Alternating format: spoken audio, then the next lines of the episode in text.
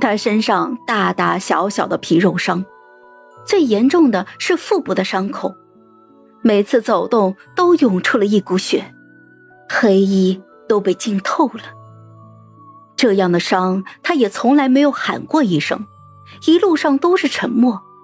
现在身体力竭，无法使用轻功，只能和我在雪地里步行。我回头看见身后的雪。发狠的往回抽回了自己的手，你自己走。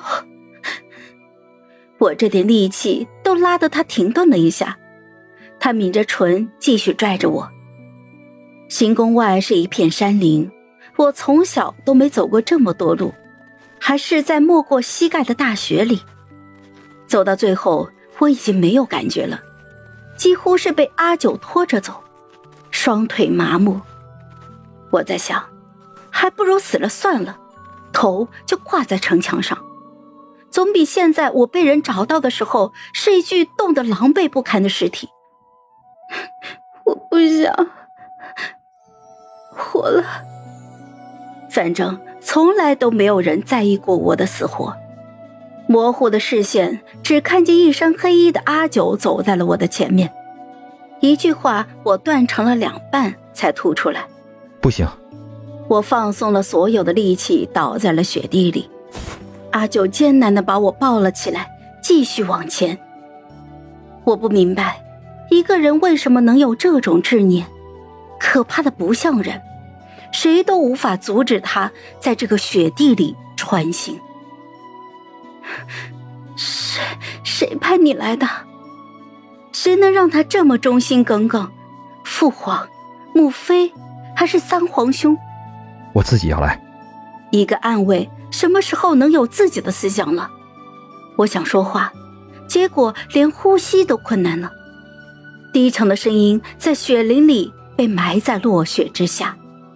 你不能死，保护你是我的职责。我不想你死。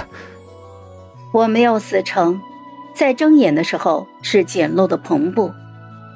这里是父皇率领心腹驻军的军营，驻扎在行宫之外的三百里。备受瞩目的李小将军也在。一瞬间，我就想通了所有的关节。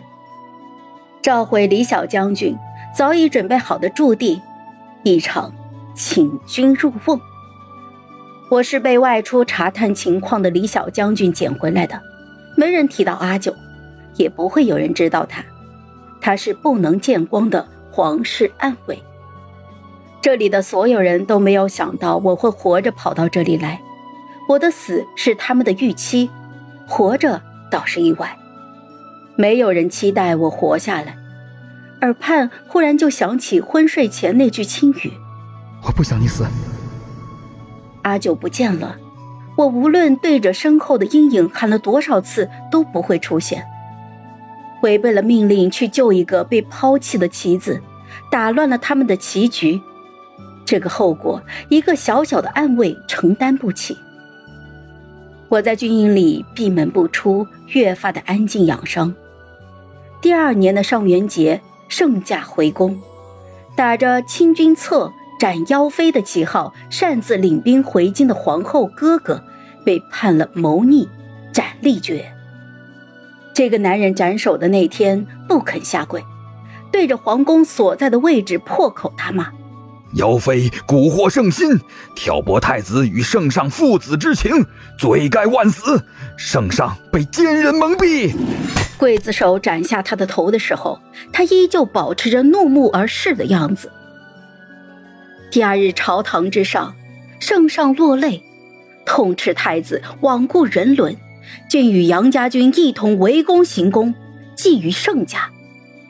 痛心疾首的回忆，太子才五岁就带在身边，一同上朝。太子仁爱，却优柔寡断，毫无决断。杨家居心叵测，撺掇太子行大逆不道之事，破坏天家之情。狼子野心，罪不容赦。满朝文武纷纷下跪，头抵地面。静若寒蝉。好了，本集故事就说到这儿。有什么想对我们说的，欢迎在下方留言。那我们下期见。